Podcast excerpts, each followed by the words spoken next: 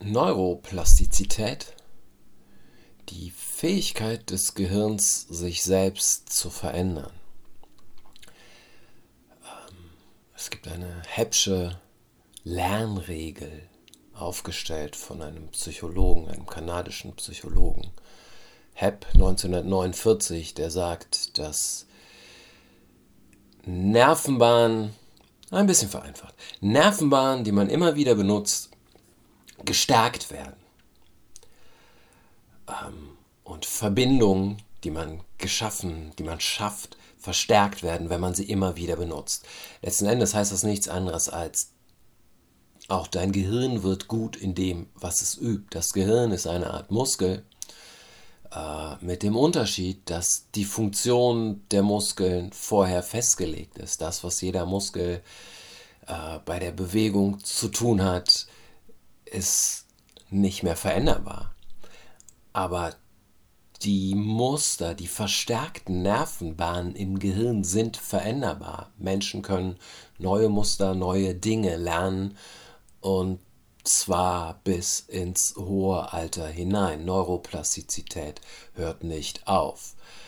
Äh, es hat in den 60ern und 70ern Untersuchungen gegeben, die nahegelegt haben, dass diese Neurons that fire together, wire together, verdrahten sich mehr miteinander, die Neuronen, die ähm, äh, zusammen feuern. Äh, und gilt seit 2014 als bewiesen, diese Theorie. Ähm, das heißt ja auch, wenn jemand zum Beispiel jähzornig ist und von komplett entspannt auf vollkommen unentspannt innerhalb von einer Sekunde umschalten kann, dann tut er das wahrscheinlich öfter. Deswegen sagen wir nicht, das ist ein Ausbruch, sondern es ist jemand, der jähzornig ist. Und je öfter er es tut, desto besser kann er es. Weil das ist das, was er immer übt. Du wirst gut in dem, was du immer übst. Und Strukturen, die man immer wieder benutzt, verfestigen sich. Wir haben es da auch mit Veranlagung zu tun, würde ich behaupten, aber man ist dem nicht hilflos. Man ist seinen Veranlagungen nicht hilflos ausgeliefert. Das Hirn ist veränderbar und der Entschluss, etwas zu verändern und neue Nervenbahnen anzulegen, den kann das Gehirn auch treffen ein sich selbst formendes Ding. Ähm, wir verlassen diesen wissenschaftlichen Bereich komplett. Aber ich glaube, diese Dinge haben miteinander zu tun. Strukturen, die sich verfestigen. Dinge, die wie Wahrheit aussehen, aber letzten Endes nur Verknüpfungen und Fiktion sind. Ich habe zwei Standardgeschichten die ich erzähle, wenn Leute fragen, seit wann ich Schriftsteller werden wollte. Und beides sind Geschichten aus meiner Kindheit. Ich war in der Grundschule. Und beides sind Geschichten, die mit Gedankengängen zu tun haben. Das sind Erinnerungen, die mir niemand von außen eingepflanzt hat, behaupte ich, weil ich mich halt noch an den Gedankengang erinnern kann. Ähm, einmal wollte ich von meiner Mutter wissen, was Fantasie heißt und sie konnte es mir nicht, äh, sie war, glaube ich, abwesend, sie konnte es mir nicht erklären. Und ich schaue hoch in den Himmel und sage, wenn man sich vorstellen kann, dass der Himmel lila ist, das ist doch Fantasie. Und sie sagt, ja, äh, aber ich vermute im Nachhinein, sie hat mir nicht mehr zugehört. Und ich schaue da hoch und denke, das wird schwer. Daran kann ich mich erinnern. Ähm und Fantasie halt deswegen, weil ich dachte, als Schriftsteller braucht man halt Fantasie. Und ich kann mich auch daran erinnern, da zu sitzen und Bücher zu lesen und ich versuche herauszukriegen, wann genau ein Absatz gemacht wird, weil ich denke, wenn ich mal Schriftsteller werden will, muss ich ja auch Absätze machen können wie die.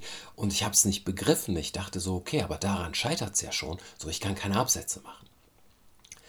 Ähm, das sind Geschichten, es gibt eine Untersuchung von Julia Shaw, äh, wie sie Menschen dazu bringt, sich an Dinge zu erinnern, die sie nie erlebt haben. Auch sehr interessant. Äh, also gehen wir davon aus, mein Gedächtnis könnte mich trügen, aber der Punkt, den ich machen möchte, ist ein anderer. Das passiert ja, wenn Leute fragen, wie bist du dazu gekommen? Und das ist das Muster, was ich verstärke. Das ist das, was ich erzähle. Was ich nicht erzähle, ist ja, ich hatte in der Grundschule immer die Hauptrollen in den Theaterstücken. Das ist keine, das ergibt keine Geschichte.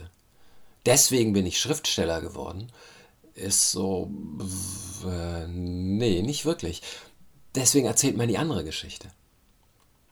Und je öfter man sie erzählt, desto selbstständiger wird sie.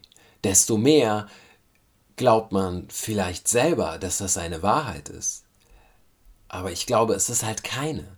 Es sind die Punkte, die ich mir rauspicke und miteinander verknüpfe, die eine Geschichte bilden, die sinnvoll aussieht, die logisch aussieht, die folgerichtig aussieht. Aber so ist es nicht. Ich fand viele andere Sachen auch toll. Ähm, aber so ist es halt, glaube ich, mit all diesen Dingern. Also deswegen sagen wir Narrativ. Das ist die Struktur, die wir so sehr verstärkt haben, dass man glauben könnte, das ist die Wahrheit. Deswegen äh, bin ich immer so zögerlich, wenn es halt um diese Identitätszuschreibungen geht. Jedes Mal, wenn ich mich von außen aufgrund meiner Herkunft angegriffen fühle, verstärke ich meine Herkunft. Das will ich gar nicht. Das ist nicht das, was mich interessiert. Jedes Mal, wenn ich, und ich verstehe, dass es Leute gibt, die das machen müssen, weil irgendwie ja, jemand muss das ja sichtbar machen auch. Der muss sagen, aber guck mal hier, hier passieren Dinge, die wir strukturellen Rassismus nennen können. Ich bin dem ausgeliefert, ausgesetzt. Aber wir stärken Unterschiede. Und ich glaube nicht, dass das falsch ist, weil irgendwie müssen sie ja sichtbar gemacht werden, wenn man sie weghaben möchte, wenn man mal darüber hinwegkommen möchte, wenn man mal in einer anderen, besseren, liebevolleren, empathischeren äh, Gesellschaftsordnung leben möchte. Ja, man muss das erst sehen, aber es muss auch jemanden geben, der die Geschichte von den Gemeinsamkeiten erzählt. Weil wenn es nur Leute gibt, die die Geschichten von den Unterschieden erzählen, dann wird dieses Gemeinschaftsding schwierig. Und das ist die Geschichte, die ich lieber erzählen und stärken möchte. Das ist das Muster, was ich verstärkt sehen möchte. Und es ist sicherlich sinnvoll, ein Muster, was man nicht mehr sehen möchte, erstmal zu benennen. Aber wenn man sich immer mit diesem Mus Muster beschäftigt, dann stärkt man es. Mein Gefühl. Komplett unwissenschaftlich. Deswegen will ich mit bestimmten Dingen einfach so wenig wie möglich zu tun haben. Das fällt nicht in meinen Interessenbereich.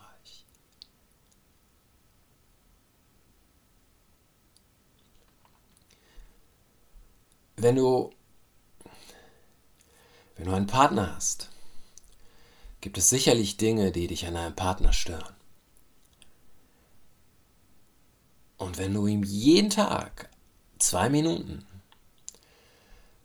die Dinge erzählst, die dich an ihm stören oder an ihr stören,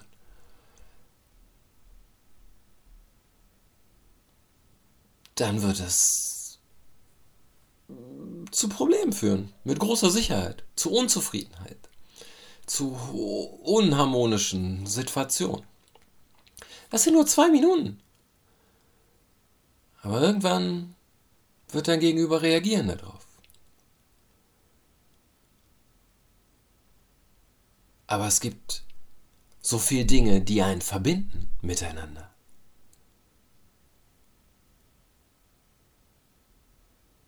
Wenn man jeden Tag eine Minute dir erzählt und die anderen einfach weglässt, ihnen mit Wohlwollen begegnet, möglicherweise,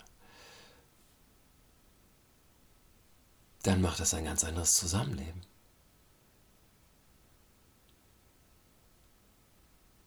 Was nicht heißt, dass man jede Verhaltensweise akzeptieren muss. Natürlich nicht. Aber das ist die Struktur, in der ich mich sehe. Ich will nicht der Mensch sein, der sich immer beschwert.